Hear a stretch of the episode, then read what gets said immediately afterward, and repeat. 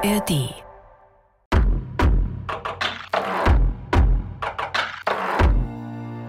Du denkst dir, was habe ich denn jetzt gemacht, dass das jetzt das auslöst? Also was habe ich, was habe ich gemacht? Mir haben Leute damals gesagt, Nora, das ist Sexismus. Und ich habe das aber wirklich, ich habe das auf mich bezogen. Also auf mich als Person. Dass ich halt jetzt irgendwie wirklich komisch bin oder so. Und ich glaube, das war auch das Krasse am Ende, dass ich echt dachte, dass ich halt komisch bin. Die hier spricht, das ist die Nora und sie erzählt mir, wie es ihr ging, als sie als Ehrenamtliche bei der DIMP, der Deutschen Initiative Mountainbike, aktiv war. Das ist der größte Mountainbike-Verein Deutschlands. Und als sie mir das erzählt hat, da hatte sie immer noch Tränen in den Augen. Dabei ist es alles schon über ein Jahr her und Nora ist auch längst aus dem Verein ausgetreten. Aber was sie erlebt hat, das verfolgt sie heute immer noch. Und zwar auch weil ein ehemaliger Vereinskollege, sogar ein damaliger Bundesvorstand des Vereins, in den sozialen Medien sich öffentlich über sie äußert. Und zwar herabwürdigend und sexistisch. Und das, obwohl sie mit dem Verein eigentlich gar nichts mehr zu tun hat. Und es lässt sie auch deshalb nicht ganz los, weil der erste Impuls des Vereinsvorstands Abwehr und Verneinung war. Zunächst mal, Sexismus gibt es nicht bei der DIMP. Also das äh, möchte ich gleich mal von mir weisen oder von der DIMP weisen. Aber zurück auf Los sozusagen oder von Anfang an.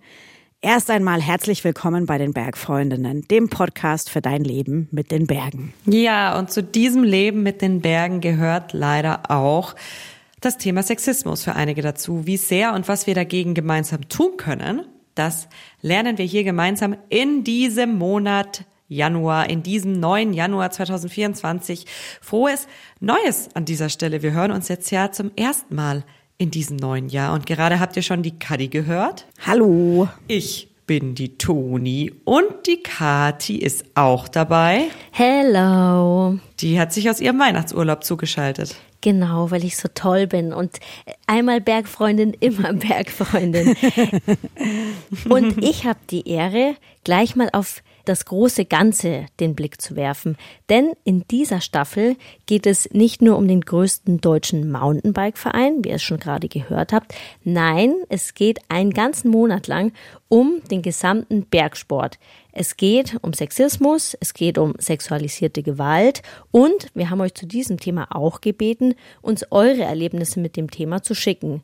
Und es war tatsächlich für mich auch sehr verwunderlich, weil ich hatte ehrlicherweise mit Rückmeldung gerechnet, aber nicht mit so viel. Es kam nämlich sehr, sehr, sehr viel zurück und daher wissen wir, das ist nicht nur die Geschichte von Nora, sondern das ist die Geschichte von ganz, ganz vielen Bergfreundinnen, Hörerinnen da draußen.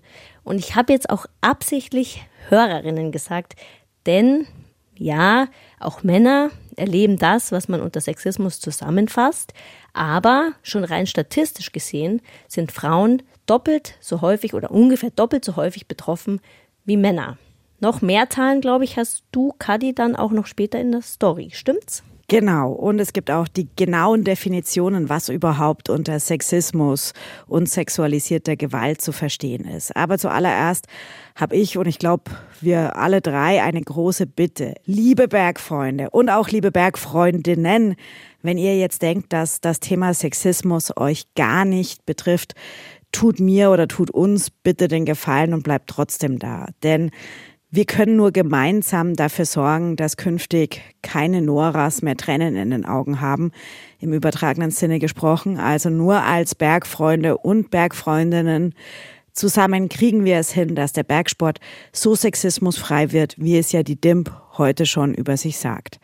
Denn ganz so ist es leider noch nicht. Das ist zumindest meine Meinung nach meiner langen Recherche zu dem Thema. Aber wie wir dem Ideal näher kommen, also dem Ideal des völlig sexismusfreien Bergsports, das erfahrt ihr hier bei uns Bergfreundinnen.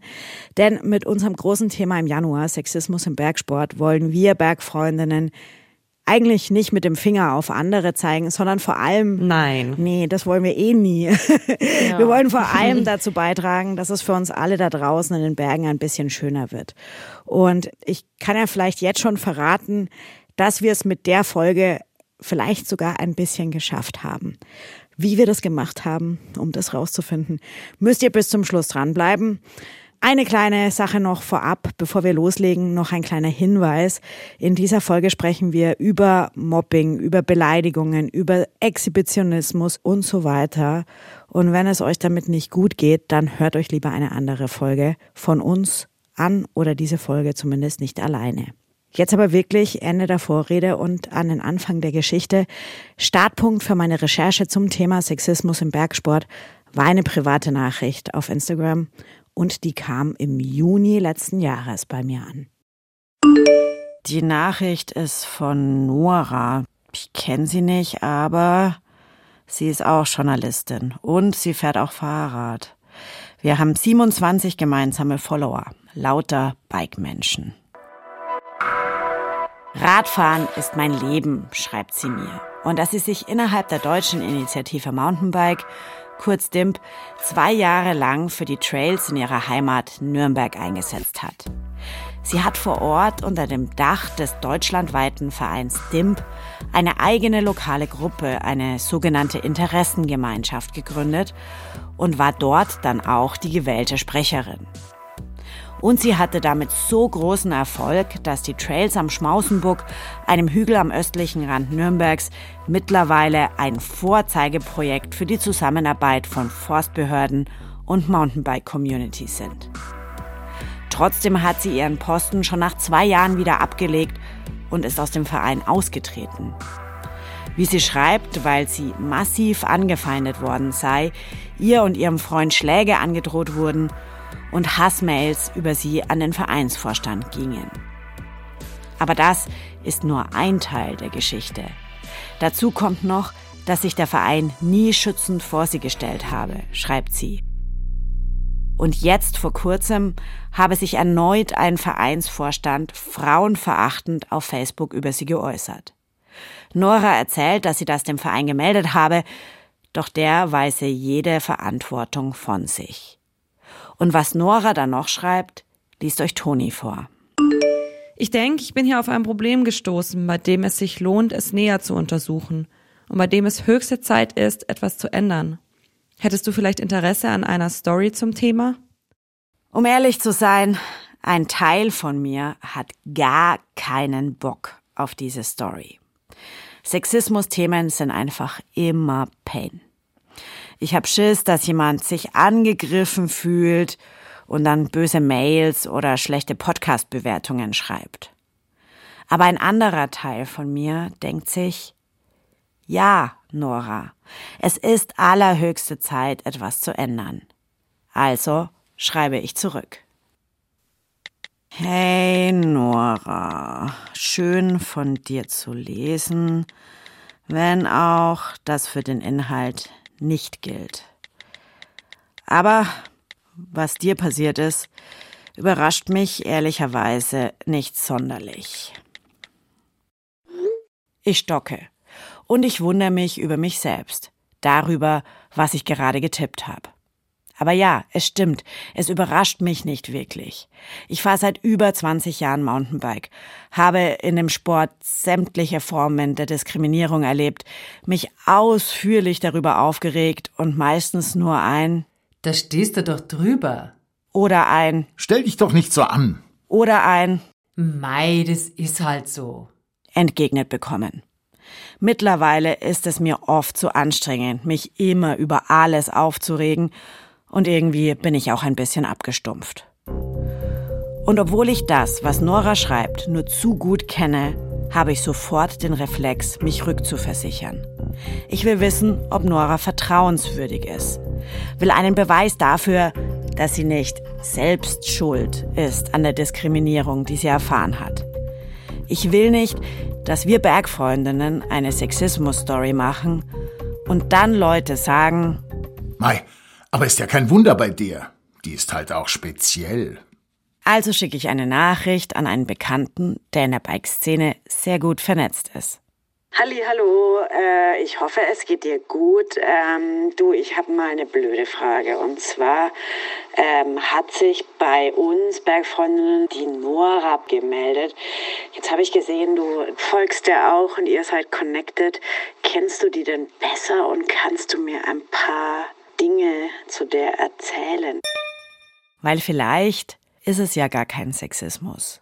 Vielleicht liegt es ja gar nicht daran, dass Nora eine Frau ist, sondern einfach nur daran, dass sie komisch ist. Denn das ist genau das, was Nora über sich dachte. Und was ich selbst auch schon hunderte Male über mich gedacht habe. Dass ich einfach komisch bin. Dass manche Männer vielleicht deswegen scheiße zu mir sind. Später telefoniere ich auch noch lange mit meinem Bikeszene-Bekannten. Hi, störe ich dich gerade? Ich sitze gerade im Auto, ich hoffe, du kannst. Und er erzählt mir, dass die coole Trail-Situation in Nürnberg zu einem großen Stück Nora zu verdanken sei. Und dass ein Mann seiner Meinung nach in ihrer Position und mit ihrem Standing in der Öffentlichkeit nie so angegangen worden wäre. Vor allem nicht von Männern. Ich fühle mich irgendwie schlecht für meine Kontrolle. Andererseits weiß ich als Journalistin auch, dass ich ordentlich recherchieren muss. Ein paar Tage später teamse ich lange mit Nora. Und im nächsten Bergfreundinnen-Meeting erzähle ich Toni und Kati von ihr. Hallo. Hallo. Hallo, Toni. Hallo. Okay, alles klar. Kathi, Toni und ich entscheiden uns dazu, das Thema im Podcast zu machen. Aber dabei nicht nur aufs Mountainbiken, sondern auf den kompletten Bergsport zu schauen. Wir wollen nicht nur Noras Geschichte erzählen, sondern auch eure. Ja, dass wir mit so einem großen und wichtigen Thema in den Januar starten. Und immer noch freuen wir uns über eure Geschichten zu dem, also ehrlicherweise ist Freundin. Freunde ist falsch. Ihr helft Quatsch uns mit den Geschichten. Genau, wir freuen uns da nicht so sehr drüber. Wir lesen eher Dinge und denken uns, ja, WTF. Oh Aber äh, ihr helft uns damit und ihr helft uns allen damit vielleicht auch, die Berge zu einem schöneren, noch schöneren, diskriminierungsfreien Ort zu machen. Deswegen immer weiter her damit 0151121 und viermal die 5 am liebsten per Sprachnachricht. Wir nehmen auch E-Mails und. Wir wissen ja, dass ihr eine super aktive Community seid. Aber bei diesem Thema haben wir ehrlich gesagt heimlich gehofft, nur wenige Mails und nur ein paar Sprachnachrichten von euch zu bekommen. Leider wurde unsere Hoffnung enttäuscht. Aber dazu später. Doch persönliche Geschichten allein reichen nicht aus, um die ganz große Frage zu klären.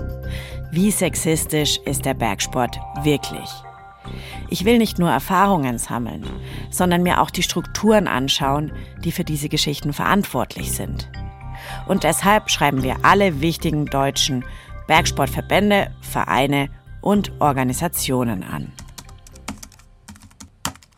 Liebe Bergfreundin, lieber Bergfreund. Wir vom Bergfreundinnen-Podcast des Bayerischen Rundfunks recherchieren gerade zum Thema Sexismus im Bergsport und möchten dieses gerne in unserem Podcast behandeln. Deswegen möchten wir verstehen, wie die Vereine und Verbände in der Berg- und Outdoor-Branche zu diesem Thema stehen. Uns interessiert deshalb, welche Möglichkeiten man bei sexistischen Vorfällen innerhalb des DAV als In der E-Mail erkundigen wir uns zum Beispiel nach offiziellen Anlaufstellen in den Vereinen, Verbänden und Organisationen, an die man sich als Betroffene oder Betroffener wenden kann. Wir fragen auch, ob der Umgang mit den Themen Sexismus und sexualisierte Gewalt irgendwo festgeschrieben ist oder ob und wie viele Fälle es in der Vergangenheit gab. Die E-Mail geht an den Deutschen Alpenverein, den Verband Deutscher Berg- und Skiführer, den Deutschen Skiverband, den Deutschen Skilehrerverband, die Bergwacht Bayern, den Bund Deutscher Radfahrer, den Deutschen Gleitschirm- und Drachenflugverband. Und natürlich auch die DIMP, die Deutsche Initiative Mountainbike. Wir bekommen von fast allen eine Rückmeldung. Von manchen sehr schnell, von manchen erst auf Nachfrage und von einem, der für diese Geschichte sehr wichtig ist, erst nach mehreren Anrufen und Mails. Der einzige Verband, von dem ich trotz telefonischer Nachfrage keine Antwort bekomme, ist der Deutsche Gleitschirm- und Drachenflugverband. Das ist ziemlich schade, weil er in der Geschichte einer Hörerin eine Rolle spielt. Aber diese Erfahrung und all euren Erlebnissen werden wir mehr Raum in der nächsten Folge geben. Eine Sache schon vorab. Bei uns kommen Geschichten aus wirklich allen Bereichen des Bergsports an. Nur sind es diesmal ein bisschen weniger Sprachnachrichten als sonst. Bei dem schwierigen Thema schreiben uns viele von euch. Wir haben Kolleginnen gebeten, diese Nachrichten zu lesen. Hier ein winziger Vorgeschmack. Ich stehe am ersten Tag der staatlichen Skilehrerausbildung am Pitztaler Gletscher im Kreis mit meiner circa zehnköpfigen Gruppe. Ich war die einzige Frau. Klassische Vorstellungsrunde, alle durften reden, solange sie wollten. Am Ende kam ich dran. Ich wollte gerade loslegen, da kam vom Ausbilder nur bei dir wollen wir eigentlich eh nur wissen, ob du Single bist oder nicht. Wir zwei waren die einzigen Mädels im Lager. Nachts wurde es dann wirklich unangenehm. Mehrere der Männer gaben sich deutlich hörbar der Selbstbefriedigung hin. In der Früh kam dann irgendwie ein bisschen das Erwachen, äh, weil ich gesehen habe, dass der anscheinend den Meldezettel dann dazu benutzt hat, mich auf Social Media zu finden und hier zu kontaktieren, was mir sehr, sehr unangenehm war. Heißt jetzt nicht, weil jetzt eine Frau alleine irgendwo hinreist oder fährt oder am Berg geht, äh, dass sie freiwillig ist und da unbedingt wen braucht oder sucht. Ich war auf meinem Mountainbike allein unterwegs und habe eine Pause gemacht und dann 20 Meter weiter eine Gruppe Männer und die fingen an, sehr auffällig über mich zu reden. Von guck mal, Heidi Klum ist auch da, fehlen nur noch die Stöckelschuhe. Bis hin zu, das Rad ist viel zu teuer, um von einer Frau gefahren zu werden. Die kann doch eh nix außer rumstehen, um gut auszusehen. Ich kann eure Geschichten nicht überprüfen und schon gar nicht beweisen. Die juristische Abteilung im Bayerischen Rundfunk rät mir, wenn du die Aussagen nicht gegenchecken kannst, aus Zeitgründen, wegen Rechercheschwierigkeiten oder weil die Verantwortlichen nicht bekannt sind, dann musst du das klar sagen. Denn als Journalistin darf ich mich natürlich nicht nur auf eine Quelle stützen. Erst recht nicht bei so einem heiklen Thema, wo zum Teil ganz konkret bestimmte Vereine, Verbände oder Organisationen angeklagt werden.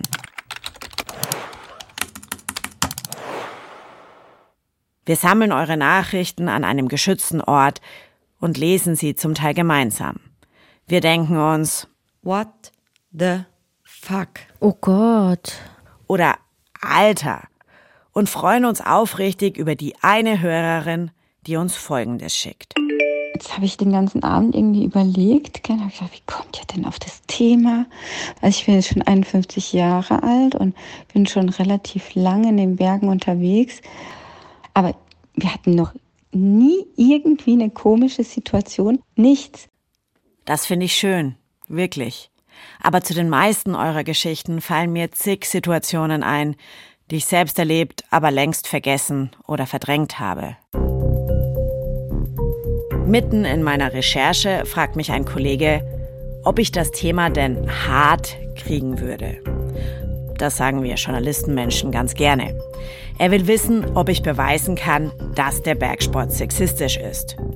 Oder zumindest quantifizieren kann, wie sexistisch der Bergsport ist. Mich verunsichert diese Frage kurz. Ich frage mich, wie viel braucht es denn, um zu zeigen, dass der Bergsport sexistisch ist? Zwei, drei, vier oder 400 Nachrichten von euch? Und reichen abwertende Sprüche oder muss es gleich die Vergewaltigung sein?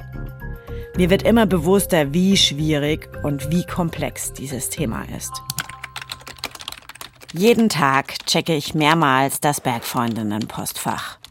Ich bin gespannt auf die Antworten von den Vereinen, Verbänden und Organisationen, auf unsere Mail mit den Fragen nach dem Umgang mit Sexismus und den Strukturen dazu. Mit allen die Antworten vereinbare ich Interviewtermine.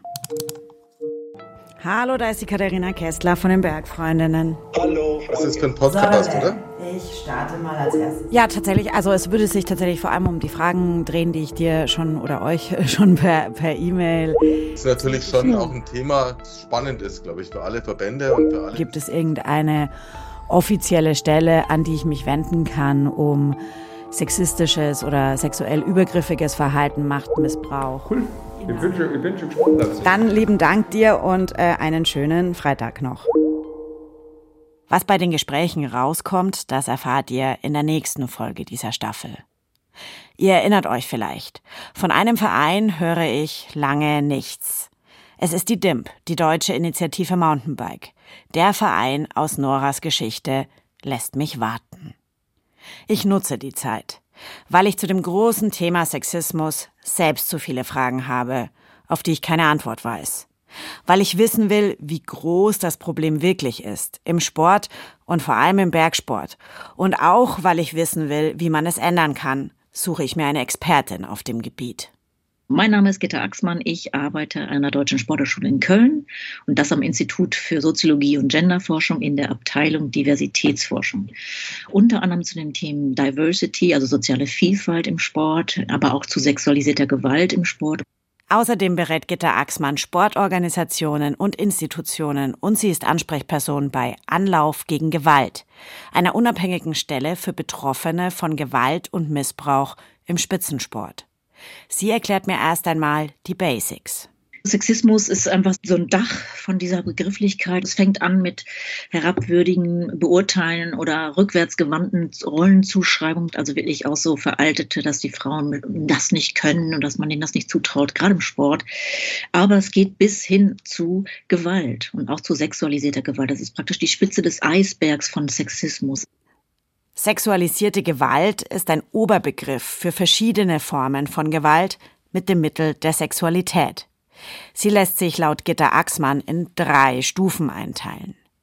Bei der ersten Stufe muss es nicht zwangsläufig zu Körperkontakt kommen. Gitta Axmann hat ein paar Beispiele für uns. Da geht es um Sprüche, sexistische Sprüche, Abwertungen, Blicke, Bemerkungen, aber auch Bildnachrichten ne, mit sexuellem Inhalt. Also wir haben immer mal wieder auch das, eine Meldung bekommen, dass ein Präsident seinen Mitarbeitern Penisfotos von sich schickt. Also das wäre ganz klar sexualisierte Gewalt ohne Körperkontakt. Die zweite Stufe der sexualisierten Gewalt ist die sogenannte sexualisierte Grenzverletzung. Dabei kommt es manchmal zu Körperkontakt, aber nicht unbedingt. Dazu zählt zum Beispiel die vielleicht nicht ganz so ungewollte Berührung, die einen Ticken zu lange Umarmung oder Exhibitionismus. Auch ihr habt uns solche Erlebnisse geschickt. Es war eine hochalpine Hütte um vier werde ich durch das direkte Stirnlampenleuchten in mein Gesicht geweckt und als ich die Augen öffne, blicke ich auf unbedeckte primäre Geschlechtsteile. Ich war letzte Wintersaison in einem Tiroler Skigebiet als Skilehrerin unterwegs. Am schlimmsten war für mich ein Abend, an dem wir alle weg waren, es Alkohol gab und mir einer der Alteingesessenen, für den war ich eh nur Mausi-Hasi-Puppe, so derartig auf den Hintern geschlagen und danach noch begrapscht hat, dass ich drei Tage mit nem fetten Handabdruck rumgelaufen bin. Stehgondel. Ja, es ist eng und ab und an berührt man andere auch mal aus Versehen. Leider trifft halt aus Versehen nicht auf alles zu.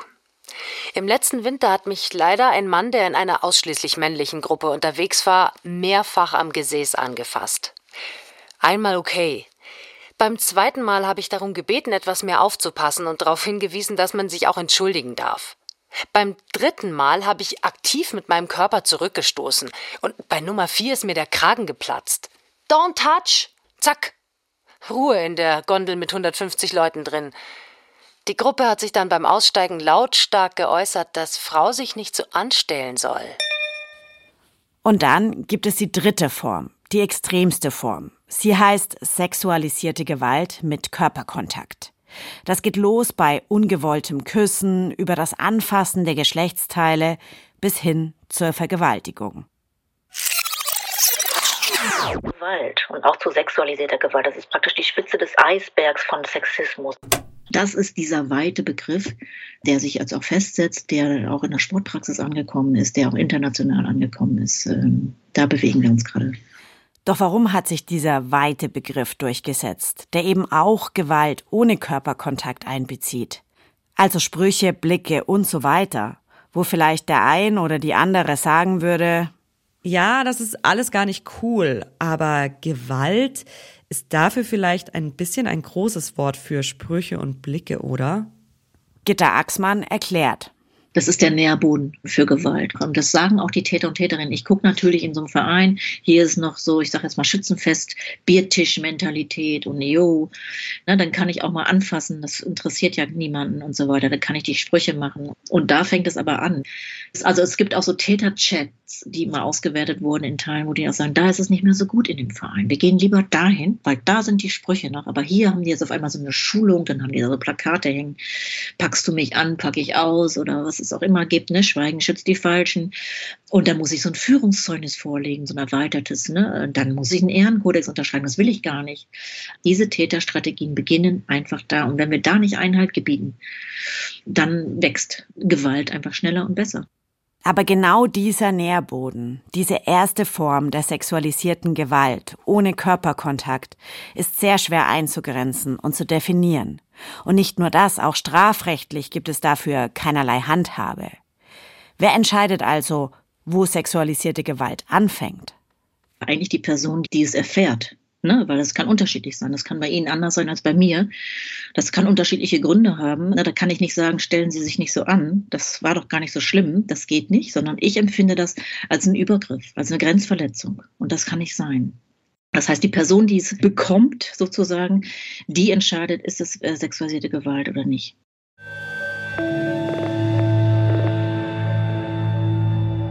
Die größte Studie zum Thema Gewalt im Breitensport ist die Safe Sports Studie von 2021. Da kam heraus, dass 45 Prozent, also fast die Hälfte der Hobbysportlerinnen und Sportler bereits sexualisierte Gewalt erlebt haben. Frauen sind von sexualisierter Gewalt ungefähr doppelt so häufig betroffen wie Männer. Aber Gitta Axmann stellt fest, dass die Zahlen auch bei Männern steigen. Nur fällt es ihnen schwerer, darüber zu reden weil es einfach darum geht, dass es ja oft auch von Männern ist. Dann kommt dieser Aspekt von Homosexualität da rein, dann kommt dieser Aspekt von in der Sozialisation von Jungen, ich muss stark sein, ich schaffe alles, ich kann das auch alles. Jetzt konnte ich mich nicht schützen, jetzt muss ich das zugeben. So, ne? Und das ist ähm, vielleicht noch auch nochmal für alle, es ist, niemand ist schuld daran, wenn man das erlebt. Sexualisierte Gewalt geht übrigens zu 80 bis 90 Prozent von Männern aus. Bei den schweren Fällen wie Vergewaltigung sind es fast ausschließlich Täter. Es gibt keine Sportart, die besonders heraussticht, in der es total fein zugeht oder in der es besonders schlimm ist. Das gilt auch für den Bergsport. Auch er ist einfach nur ein Teil vom großen Ganzen. Nicht besser, aber eben auch nicht schlechter. Wir werden von Gitter Axmann später noch mehr hören. Aber mit diesem Hintergrundwissen geht es für mich erstmal zurück an den Ausgangspunkt meiner Recherche zu Nora, der Mountainbikerin, die mir über Instagram geschrieben hat. Ich bin hier auf ein Problem gestoßen, bei dem es sich lohnt, es näher zu untersuchen und bei dem es höchste Zeit ist, etwas zu ändern. 10, 12. Das ist noch, dann ist es wahrscheinlich da vorne. Ich besuche sie in Nürnberg. Komm rein, komm rein, ist ja kalt genug. So, da rein. Genau. Danke. Wirklich, was für dich ähm, Nora wohnt mit ihrem Partner und ihrem kleinen Sohn im Norden der Stadt. Im Februar erwartet sie ihr zweites Kind. In ihrem Wohnzimmer entdecke ich direkt die gleiche Vase, die bei mir auch in der Küche auf dem Fenstersims steht. Mit lauter kleinen blauen Fahrrädern drauf. Ich fahre alles an Fahrrad, was geht. Also jetzt viel Lastenrad mit dem Kleinen, aber ich habe angefangen so mit Rennradfahren und dann Mountainbike irgendwann angefangen und habe nichts anderes mehr gemacht als Mountainbike fahren. Das hat einfach so viel Spaß gemacht. So, und am Anfang hat man ja auch diese relativ steile Erfolgskurve so. Und ja, und wenn du dann am Ende des Trails unten angekommen bist, dann stellst du fest, dass du jetzt diese zweieinhalb Minuten, wo es jetzt gedauert hat, da runterzufahren, ähm, eigentlich ja nichts anderes gedacht hast als links, rechts und da ist der Stein und keine Ahnung. Und das hat einfach total funktioniert. Also da war eine Zeit lang nichts sonst, ja. Nora ist vom Mountainbiken so hyped, dass sie 2018, nur wenige Jahre nach ihren ersten Trails, eine Ausbildung zum Mountainbike Guide beginnt. In der DIMP, der deutschen Initiative Mountainbike. Und als sie auf ihren Home Trails am Schmausenburg, dem Hügel im Osten Nürnbergs unterwegs ist, stellt sie fest, dass es hier wohl bald Probleme geben wird. Zwischen den Forstbehörden und der Bikeszene, die hier immer mehr Trails baut ohne das mit dem Forst abzusprechen. Also wirklich so direkt neben dem Wanderweg. Ein, zwei Sachen sind da gebaut worden dann so in der Zeit, wo du dir dachtest, oh, das ist so krass, das kann gar nicht gut gehen. Das wird auf jeden Fall irgendwelche Folgen haben und so weiter. Und wenn das dann halt auf alles andere überspringt. Dann wären alle Trails am Schmausenbuck in Gefahr. Dann könnte passieren, dass sie alle zurückgebaut werden müssen. Das will Nora verhindern. 2019 gründet sie deshalb unter dem Dach der deutschlandweiten DIMP eine lokale Interessengemeinschaft und setzt sich damit für den Erhalt und die Legalisierung ihrer Home Trails ein. Ich habe dann auch also wochenlang nichts gemacht, also irgendwelche E-Mails zu schreiben und halt Kontakt herzustellen und überhaupt mal zu gucken, wer sind denn da so die Player jetzt irgendwie hier und wen muss ich da aus der Politik kennen und wen muss ich da aus dem Forstbetrieb kennen und so weiter und so fort. Also ich habe eine Zeit lang habe ich dann angefangen auch Stunden aufzuschreiben, um einfach nur für mich zu gucken, wo bin ich denn überhaupt, weil sich das teilweise schon noch sehr viel angefühlt hatte und das war teilweise auch extrem viel. Nora kann sich ihre Zeit selbst einteilen, denn sie arbeitet als selbstständige Journalistin. Und sie hat Erfolg mit ihrem Ehrenamt. Die Forstbehörde zeigt sich kooperativ und interessiert am Thema Mountainbiken. Die Trails werden größtenteils gerettet und der Schmausenbuck gilt mittlerweile als Vorzeigeprojekt für legale Trails in Zusammenarbeit mit den Behörden vor Ort. Doch einige Alteingesessene der Nürnberger Mountainbike-Szene, die, die einfach schon immer dort im Wald unterwegs waren, haben ihr zum Teil den Erhalt ihrer Home Trails nicht gedankt. So erzählt es mir Nora. Es gab da viele Anfeindungen auch dann über die Zeit. Also einerseits, weil die DIMP als Verein, also gerade bei so Leuten in der Szene von früher halt jetzt keinen allzu guten, Strickstrich coolen, Strickstrich irgendwas Ruf hat und so. Und ähm, das war ein Problem und ich war halt diejenige, die da halt vorne dran stand. Also und ich habe da schon viel negativ abbekommen, so also nicht, äh, die Fotze und so Zeug. Und das war schon nicht so schön alles. Ich überlege, was ich tun würde, wenn mich ausgerechnet die Menschen, für die ich mich engagiere, so angreifen. Genau die Menschen aus der Bikeszene, für die ich um den Erhalt ihres Spielplatzes kämpfe. Wen würde ich um Hilfe bitten? Die Polizei? Oder meine Freunde? Nora spricht mit ihren Vereinskollegen, hofft dort Hilfe und Schutz zu bekommen. Doch sie fühlt sich enttäuscht. So gefühlt, ich habe ich mich aufgearbeitet und habe da eigentlich wenig Unterstützung dann irgendwie bekommen, so gefühlt oder wenig Rückendeckung oder wie auch immer man es nennen will. Und zu den Anfeindungen von außerhalb seien dann auch noch Angriffe innerhalb der DIMP gekommen. Nora erzählt, dass andere Mitglieder ihr lange E-Mails geschrieben hätten, nur um ihr erfolgreiches ehrenamtliches Engagement in Frage zu stellen. Von wegen, ja, woher ich denn diese Motivation nehmen würde, so viel zu machen für die IG und das sei ja alles nur Selbstdarstellung. Vielleicht ist das Bild von gerade einer Frau, die da in kürzester Zeit auch viel erreicht, irgendwie verdächtig, so per se ich habe alles gemacht, ich habe Social Media gemacht. Dann kam da auch sofort, aber warum hast du das jetzt nicht sofort gepostet? Und da war doch jetzt wieder die Sitzung. Ich konnte nie genug machen, damit die Leute oder wer auch immer dann halt da zufrieden war. Und zugleich war es aber auch immer zu viel. Und das hat mich dann über die Zeit einfach mürbe gemacht, auch so. Und aus Noras Sicht tut der damalige Vorstand der DIMP wenig, um sie als engagiertes Mitglied trotz der Angriffe von außen und trotz der Kritik aus dem eigenen Verein zu motivieren und zu halten. Im Gegenteil, sie hat das Gefühl, sich rechtfertigen zu müssen. Es habe einfach eine geeignete Anlaufstelle gefehlt, sagt sie.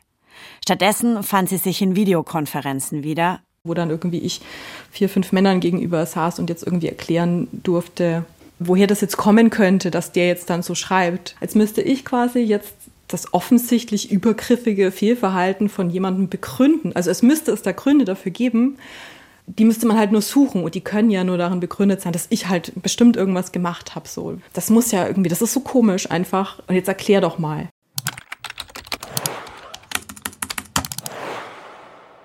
Hier springe ich nochmal zu meiner Expertin, Gitta Axmann von der Sporthochschule Köln. Denn was Nora da erzählt, dass die Schuld für das Fehlverhalten anderer bei ihr gesucht worden wäre, das ist ganz typisch. Auch für harte Fälle sexualisierter Gewalt in Sportverbänden.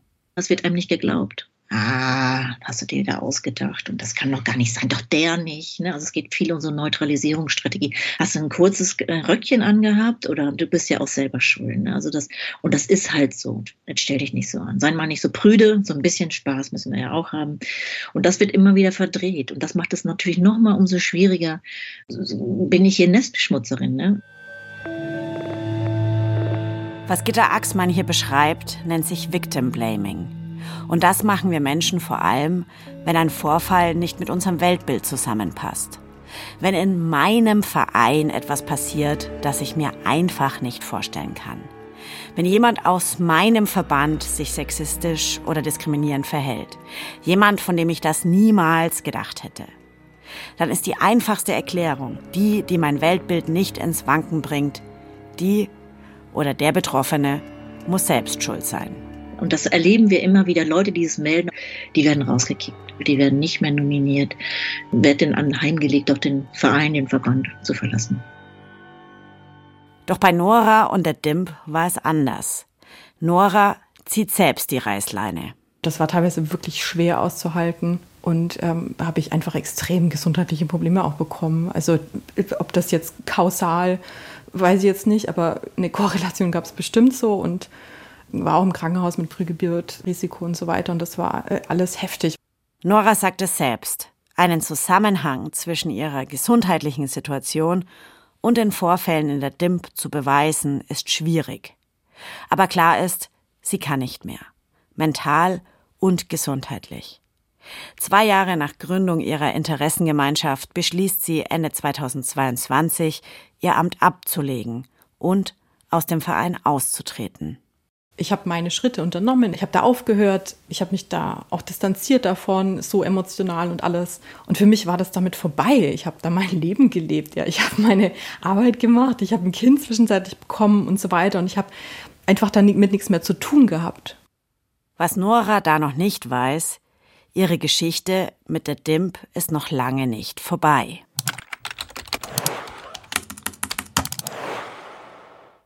Juni 2023, ein halbes Jahr nach ihrem Austritt.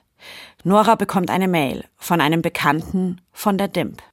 Zu dem Zeitpunkt habe ich gefühlt mit dem Thema DIMP, was es für mich war und am Ende leider halt wirklich primär negativ besetzt, abgeschlossen gehabt. Ihr Bekannter schickt ihr den Screenshot eines Facebook-Posts. Verfasst und gepostet auf der Seite eines damals aktiven DIMP-Bundesvorstands. Dieser hat zwar ein privates Profil, aber die Posts auf seiner Pinnwand sind alle öffentlich einsehbar. Zum Beispiel alle seine Bilder beim Biken im Verbandstrikot. Um den Post zu verstehen, müsst ihr noch eine Sache wissen. Am Tag zuvor postet Nora auf ihrer Facebook-Seite, dass sie sich freut, an der Uni Siegen bei einer Fachtagung zum Thema Gender und Spielkultur sprechen zu dürfen. Ein Thema, mit dem sie sich als selbstständige Journalistin seit Jahren beschäftigt. Zurück zum Post von dem Vorstand. Er postet eine Grafik über die Verteilung der Intelligenz in der Bevölkerung, die sogenannte Gauss-Verteilung. Und er schreibt, ich weiß ja recht gut, wo ich mich in dieser Gaußschen Intelligenzkurve befinde. Und deshalb bin ich mir sicher, dass ich mit meiner Ansicht nicht falsch liege, wie ich es beurteile, wenn hier jemand sehr stolz darauf ist, zu Gender- und Spielkultur eingeladen zu sein, um dort seine übliche dumme, fehlgeleitete und im Übrigen irrelevante Meinung breitreten zu können. Bleib daheim, zieh dein Kind auf und verschone uns mit deiner Quacksalberei. Ja, er nennt Nora nicht namentlich, aber der Titel der Veranstaltung und die Erwähnung des Kindes legen die Vermutung nahe, der Postende meint Nora. Und das denken auch andere, denn der Post fällt auf. Auch anderen Menschen, die Nora von früher von der DIMP kennt, erzählt sie mir. Natürlich kennt Nora auch den Menschen, der das postet. Schon früher habe er sich diskriminierend und sexistisch unter ihren Posts geäußert, erzählt sie mir und zeigt mir seine Kommentare. Sie habe ihn deshalb auf Social Media schon lange blockiert. Mir ist so heiß und kalt geworden, weil ich auch so Angst bekommen hatte. Weil ich mir dachte, okay, da ist jetzt jemand, den habe ich ja blockiert. der verfolgt offenbar mein Feed und macht sich aktiv die Mühe, dem zu folgen, was ich quasi tue. Der bezieht sich auf mein Kind, auf meine Familie. Meine, wer ein Kind hat oder so, der weiß, wenn das überhaupt mit reingezogen wird oder so, dann ist es immer so, okay, was passiert jetzt? Und ich mir dachte, boah, was kann ich denn jetzt gemacht haben? Also ich entkomme dem nicht mal, wenn ich weg bin. Und das greift ja auch in meine berufliche Realität rein, die überhaupt nichts mit diesem Mountainbike-Gedöns zu tun hat, überhaupt nichts mit diesem Verein, mit gar nichts und natürlich in meinen familiären Kontext und in mein privates und überhaupt. Also für mich war das ein Schock oder ist es nach wie vor, dass ich mir denke, okay, weiß ich nicht, komme ich da jemals raus irgendwie?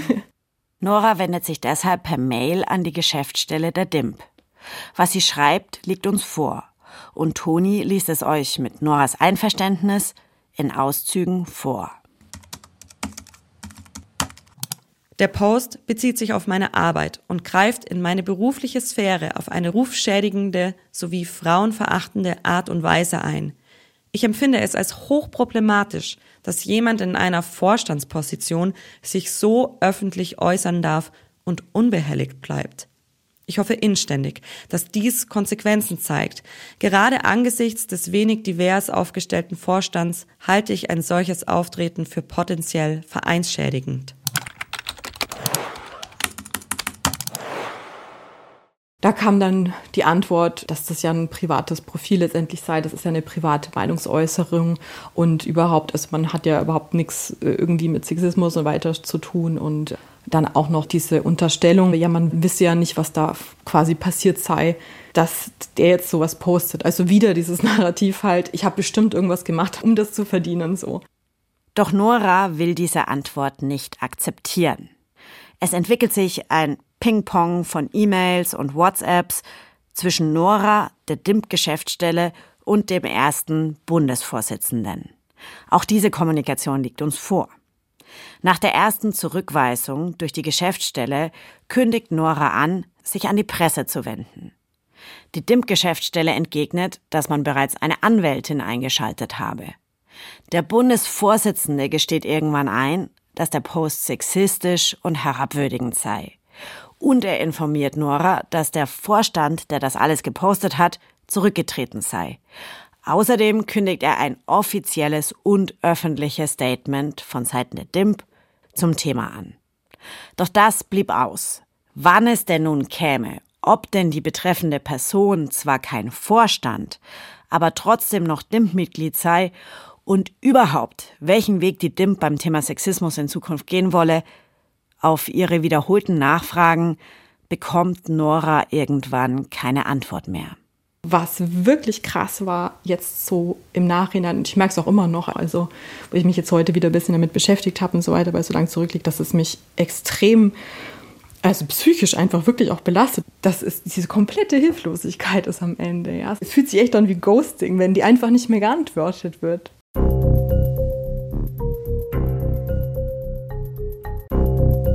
Ich weiß, ihr könnt es kaum erwarten, zu hören, was die DIMP dazu sagt. Ging mir ganz ähnlich.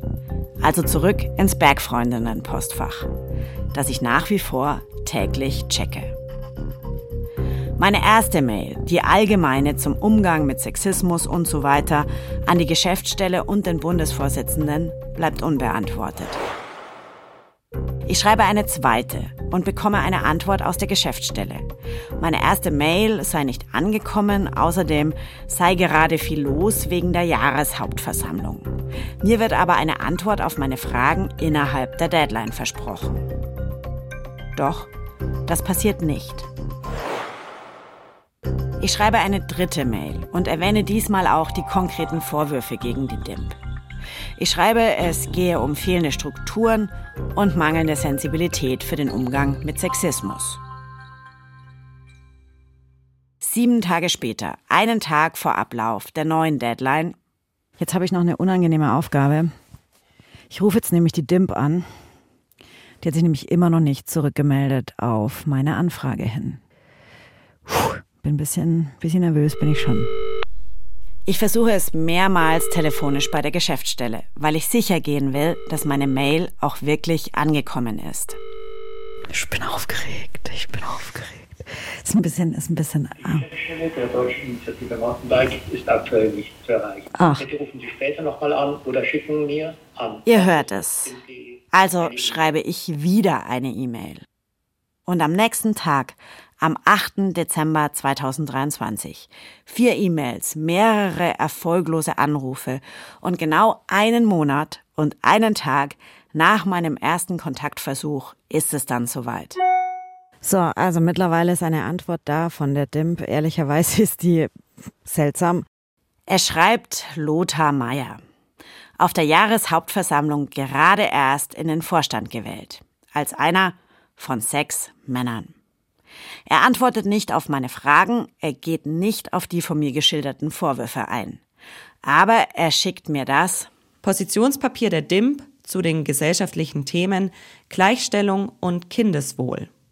Eineinhalb DIN A4 Seiten, versehen mit dem Datum vom 7. Dezember 2023. Also quasi druckfrisch vom Vortag. Was steht drin? Das erfahrt ihr gleich. Nachdem heute unsere Deadline ist, rufe ich jetzt nochmal in der Geschäftsstelle an.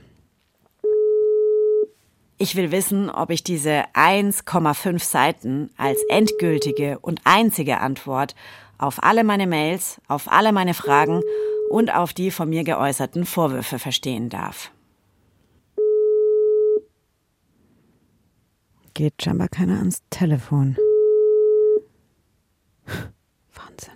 Ich erreiche wieder niemanden, aber diesmal werde ich von der Geschäftsstelle zurückgerufen. Und die hat darum gebeten, das direkt mit dem Vorstand zu besprechen, was ja auch total okay ist. Also ähm, es ist halt Vorstandssache. Das werde ich auch machen. Also jetzt haben wir ihn wirklich 45 Hände ausgestreckt. Ich bin gespannt, wie es weitergeht. Stay tuned.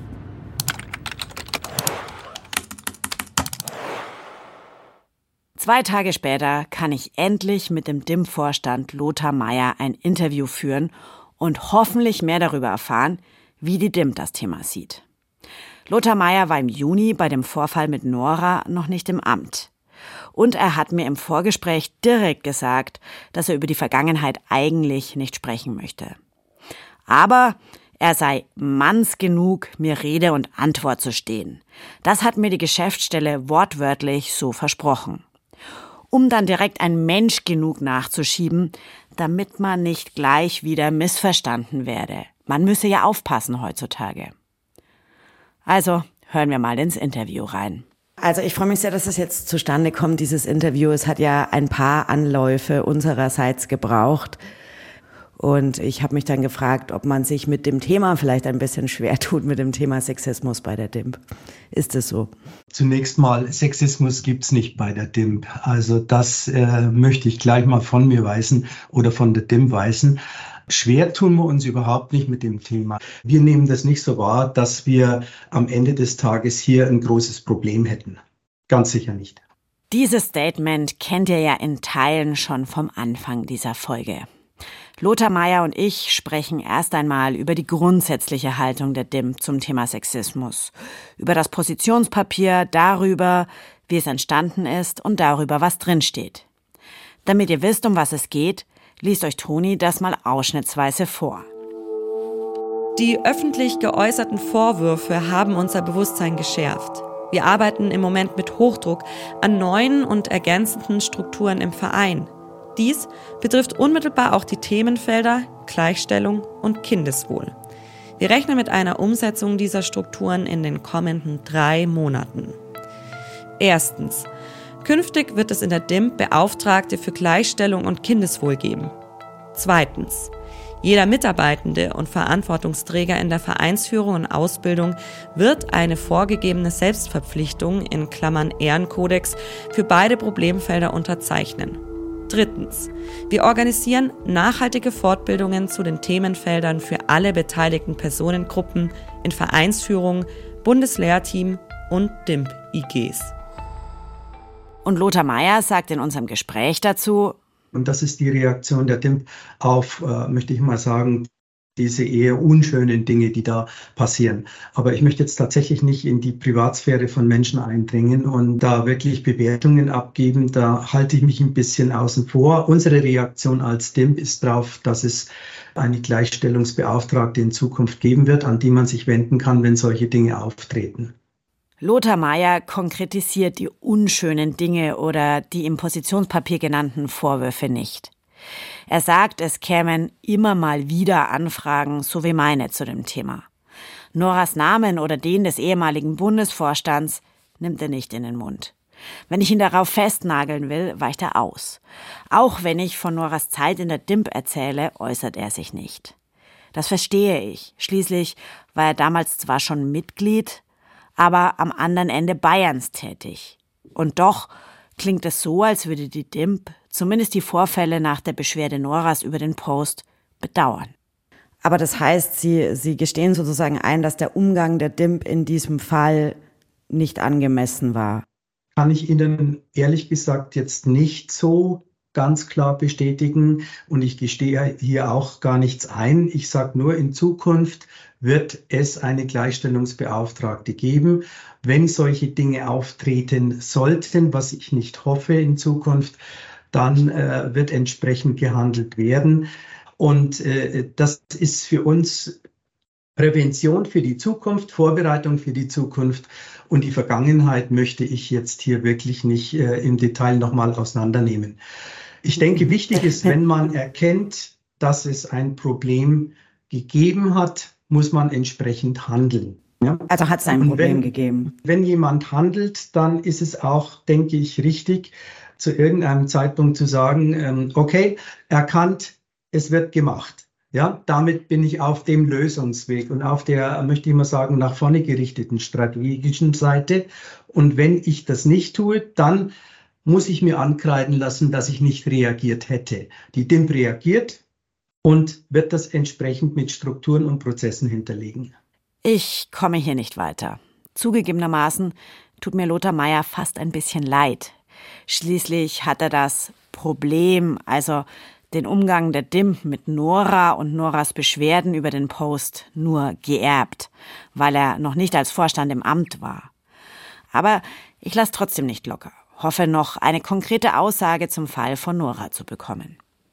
Nichtsdestotrotz ist er ja eine Betroffene, die bis heute keine richtige Rückmeldung bekommen hat, was passiert, beziehungsweise ihr wurden Zusagen gemacht von einer öffentlichen Stellungnahme, von einer verbandsinternen Beschäftigung mit dem Thema.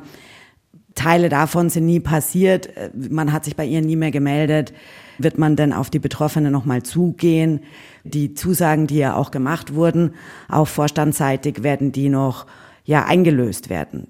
Wir beschäftigen uns mit dem Thema und es ist auf der Agenda. Mich würde aber trotzdem interessieren, ob letztendlich diese Situation, also ob es im Endeffekt dieser Betroffenen zu verdanken ist, die einfach nicht äh, still gehalten hat und auch immer wieder nachgehakt hat, dass jetzt die DIMP beim Thema Gleichstellung endlich tätig wird, weil, wie ich vorhin schon gesagt habe, ist sie damit auch im Vergleich zu anderen Vereinen und Verbänden relativ spät dran und sie schreiben selber im Positionspapier, dass eben die Vorfälle im laufenden Jahr ihr Bewusstsein geschärft haben und sie deswegen tätig werden. Also ist es äh, der Betroffenen zu verdanken, dass man da nun vorangeht.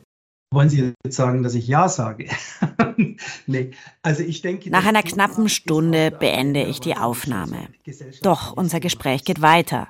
Ich erinnere Lothar Meyer daran, dass Nora immer noch auf Rückmeldung wartet. Und er sagt mir, dass der Urheber des Posts nicht nur als Vorstand abgesetzt, sondern auch aus dem Verein ausgeschlossen wurde. Ich habe übrigens auch versucht, mit ihm direkt zu sprechen um seine Seite der Geschichte zu hören, aber ich habe auf meine Mails und Nachrichten an ihn keine Antwort bekommen.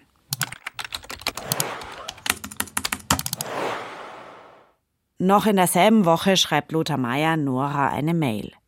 Im Namen des neuen Vorstands entschuldigt er sich. Für den Post des ehemaligen Vorstandsmitglieds. Und dafür, dass sich fast ein halbes Jahr lang niemand mehr bei ihr gemeldet hat. Und er schreibt ihr, was die DIMP bereits getan und in den kommenden Monaten vorhat. Und das ist ja am Ende die gute Nachricht. Denn die DIMP arbeitet offenbar an ihrer Struktur. will Anlaufstellen für die wichtigen Themen Gleichstellung und Kindeswohl schaffen, einen Ehrenkodex erarbeiten und sich um Fortbildungen in dem Bereich kümmern. Und Nora so an mich per Sprachnachricht.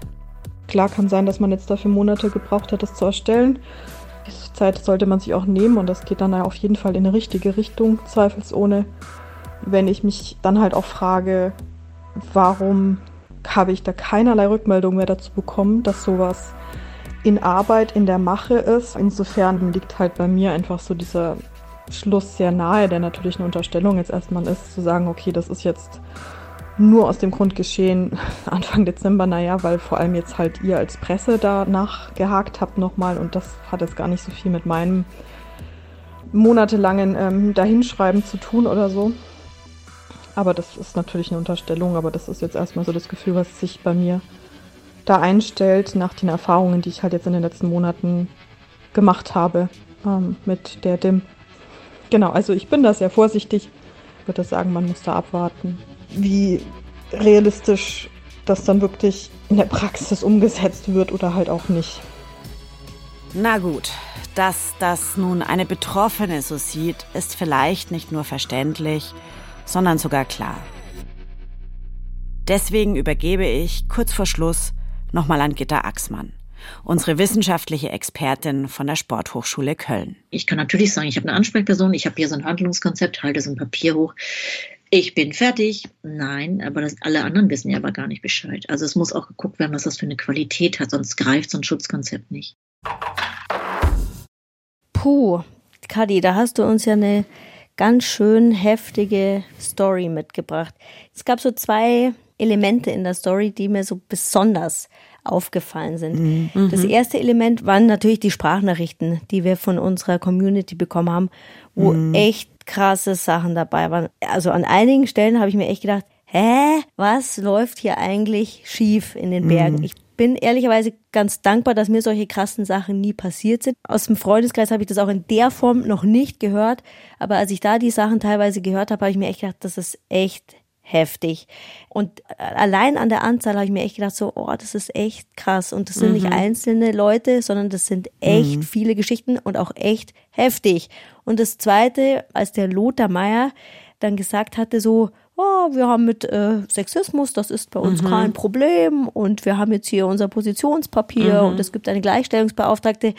Also mein erster Impuls war, okay, der Verband glaubt, er macht jetzt ein Positionspapier, wir schreiben alles schön auf Papier mhm. und damit ist, ist es getan, ja, also so ein bisschen check the box. Das Problem ist halt immer, und das kennen sicherlich viele auch irgendwie aus der Arbeit, solche Sachen funktionieren nur, wenn auch was dahinter ist und wenn es auch ja. von oben in Anführungsstrichen auch vorgelebt wird und die Bedeutung hervorgehoben wird ja. und nicht, wenn man einfach sagt, okay, ich mache jetzt was, damit ich was gemacht habe, sondern wenn man auch wirklich dahinter steht und das macht. Mhm. Also da hatte ich echt so einen kurzen Moment so, oh, okay, schade. Aber dann zum Schluss, als ich dann gehört habe, okay, er hat dir eine Mail geschrieben, hat sich bei Nora entschuldigt, hatte ich schon auch das Gefühl, ah, okay, ja, da ist was in die richtige Richtung gegangen. Da habe ich mhm. dann, war ich dann nicht mehr ganz so besorgt. Aber ich hatte, also es war echt so ein Punkt, wo ich mir dachte, oh Leute, habt ihr es jetzt mhm. wirklich verstanden ja. oder macht ihr nur Check the Box? Ja, das sagt ja auch die Gitter am Schluss und ich finde, ja. das ist genau eigentlich der wichtige Hinweis, der, finde ich, am Ende dieser Geschichte noch stehen muss. Und ich, ich sehe es auch wie so eine kleine Aufgabe für uns Bergfreundinnen jetzt. Mhm. Ja, ähm, absolut. Eben schön und gut. Es ist ja auch wirklich ein guter, wichtiger Schritt, sowas eben in seinen Vereinsstatuten drin zu haben, einen Ehrenkodex mhm. zu haben, den man unterschreiben muss. Aber es ist jetzt halt wirklich die Frage, ist es dann einfach nur ein Wisch, der vorhanden ist oder ist da wirklich auch der Verein dahinter, was zu tun. Ne? Und ja. deswegen bin ich umso gespannter auch auf deine Recherche, Kadi, was so bei den anderen Vereinen und so weiter mhm. rauskam, weil ich sage jetzt mal meine ganz persönliche Meinung, ich glaube, dass sich viele Vereine und viele öffentliche Institutionen, unabhängig jetzt von Bergsport, Sport oder sonstiges, mit diesem Thema schwer tun, weil es einfach ein mega komplexes Thema ist. Ne? Deswegen fand ich auch diesen Punkt, den die Gitter gesagt hat, etwas, was ich als total übergriffig empfinde, muss nicht unbedingt von jemand anderen als übergriffig empfunden werden. Deswegen sollte immer die Betroffene oder der Betroffene selbst der oder diejenige sein, der die sagt, hey, das war mir gegenüber mhm. ein Übergriff. Aber das macht es natürlich zu so einem vielschichtigen, komplexen Thema einfach, wo ich schon auch verstehen kann, dass es einfach schwierig ist, da irgendwie damit umzugehen. Mhm. Aber also was ich als unabdingbar finde, ist, ist, dass man eine Bereitschaft zeigt. Dass alle eine Bereitschaft Mhm. zeigen, Ja. sich zu informieren, Betroffenen zuzuhören, ihre Position, ihre Gefühle sich anzuhören und auch sich selbst zu reflektieren und sein eigenes Handeln und seinen Blick auf die Welt. Ne? Also das Mindeste Mhm. ist, zuzuhören, informieren, weiterbilden. Und das musst du von jeglicher öffentlichen Institution erwarten können. Das ist meine Meinung. Ja, deine Gefühle, Kathi, und auch deine, Toni, kann ich total verstehen und ich gebe auch da euch in, in allem, was ihr gesagt habt, recht. Aber ich nehme äh, der Dimp und dem Lothar Meier auch Mhm. voll ab, dass, dass sie das auch glaubhaft jetzt verfolgen. Mhm. Aber man muss halt auch ganz ehrlich sagen, in dem ganzen Prozess und der ganzen kompletten Kommunikation mit der DIMP hat man gemerkt, wie Mhm. schwer ihnen das Thema Mhm. fällt. Und Mhm. d- das ist irgendwie ehrlicherweise kein Wunder, weil ihr habt es in der Story auch gehört, der Vorstand besteht zu 100 Prozent aus Männern. Ja. Und ich habe dann schon die Frage gestellt, auch Lothar, was glauben Sie denn, woran liegt es denn, dass sich keine Frau zur Wahl gestellt hat? Mhm. Und dann sagt er, ja, das kann ich Ihnen nicht beantworten. Und äh, ich muss halt auch ein Umfeld Ja. schaffen, in dem eine Frau sagt, ich habe Lust, in den Vorstand zu gehen. Und, und dann das nächste Thema ist ehrlicherweise auch, und ich mag jetzt dem DIM-Vorstand auch da nicht zu nahe treten, aber das sind jetzt eher die älteren Semester, ne? da ist keiner zwischen 20 und 30 oder wahrscheinlich selbst Anfang 30 Mhm. wird's dünn. Und was ich schon auch festgestellt habe und was mir auch alle Verbände in den, in den Gesprächen bestätigt haben, ist, dass das Thema Sexismus und sexualisierte Gewalt beziehungsweise eigentlich der Umgang damit ist halt eine Generationenfrage. Ja, ne? es gibt das glaube ich sehr, gerne, ja. ja, also Mhm. es gibt wahnsinnig große Unterschiede in der Wahrnehmung und der Sensibilität Sind, ja. über die Generationen hinweg. Ja, deswegen, also ich nehme es Ihnen ab, dass Sie sich dem jetzt annehmen wollen und dass Sie da auch dahinter sind und das glaube ich Ihnen auch.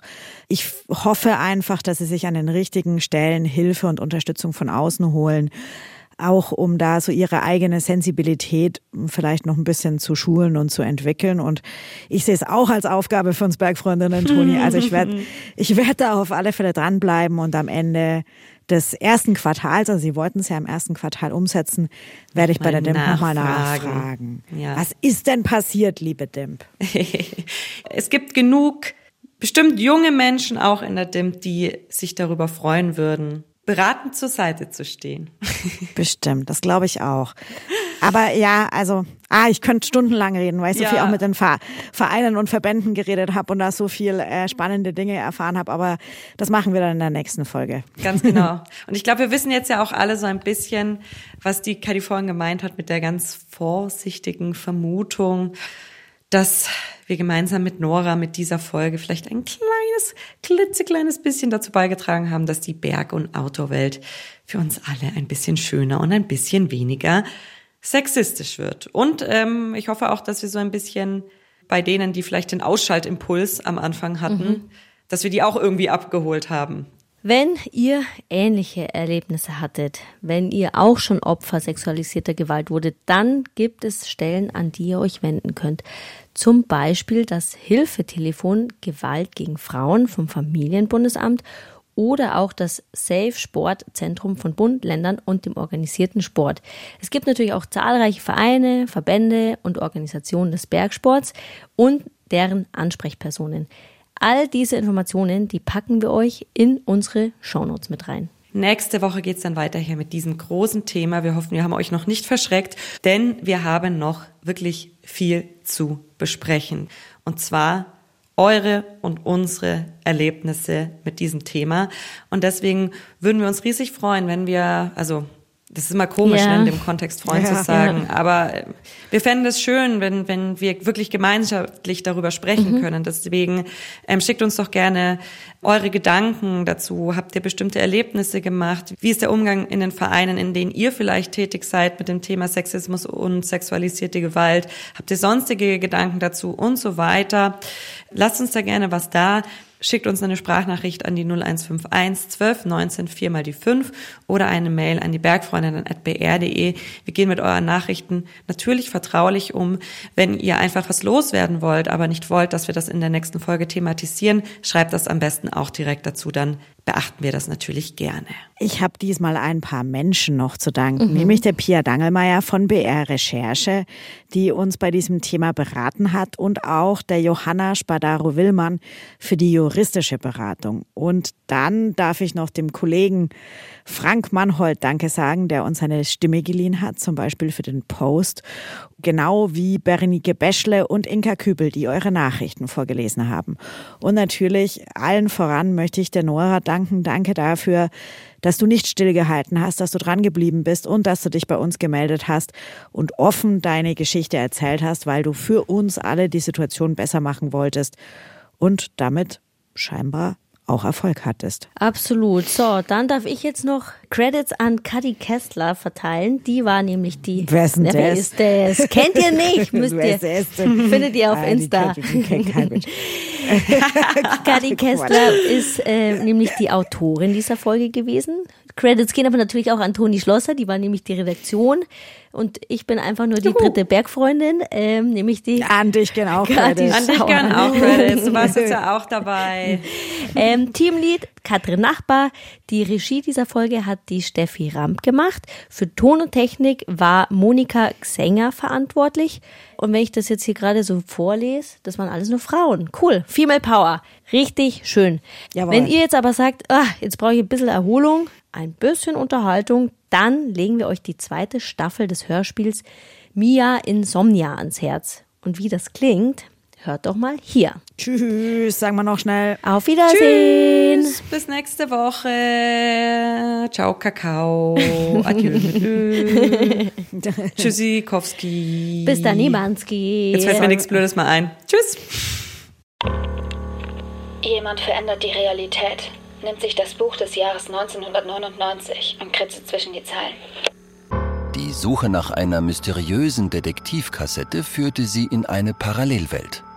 Jetzt geht Mias Reise endlich weiter. Finde den Fahrstuhl hinter dem Hurricane. Wenn der Fahrstuhl hält, wirst du etwas hören. Was immer du hörst, bleib im Fahrstuhl, steig nicht aus. Willkommen an der Schwelle zu meiner Welt. Sie glauben, eine Figur in meinem Hörspiel wären Sie? Geh in den dritten Turm. Pass auf, dass dir niemand folgt. Wird Mia der Wahrheit über Somnia und Insomnia näher kommen? Und was kritzelt er hinein? Mia Johansson. Mia Insomnia, Staffel 2. Mit Julia Gruber, Bastian Pastewka, Luise Befort und Oliver Rohrbeck. Mia, du verdienst es zu verstehen. Alle zehn Folgen gibt es ab jetzt in der ARD Audiothek.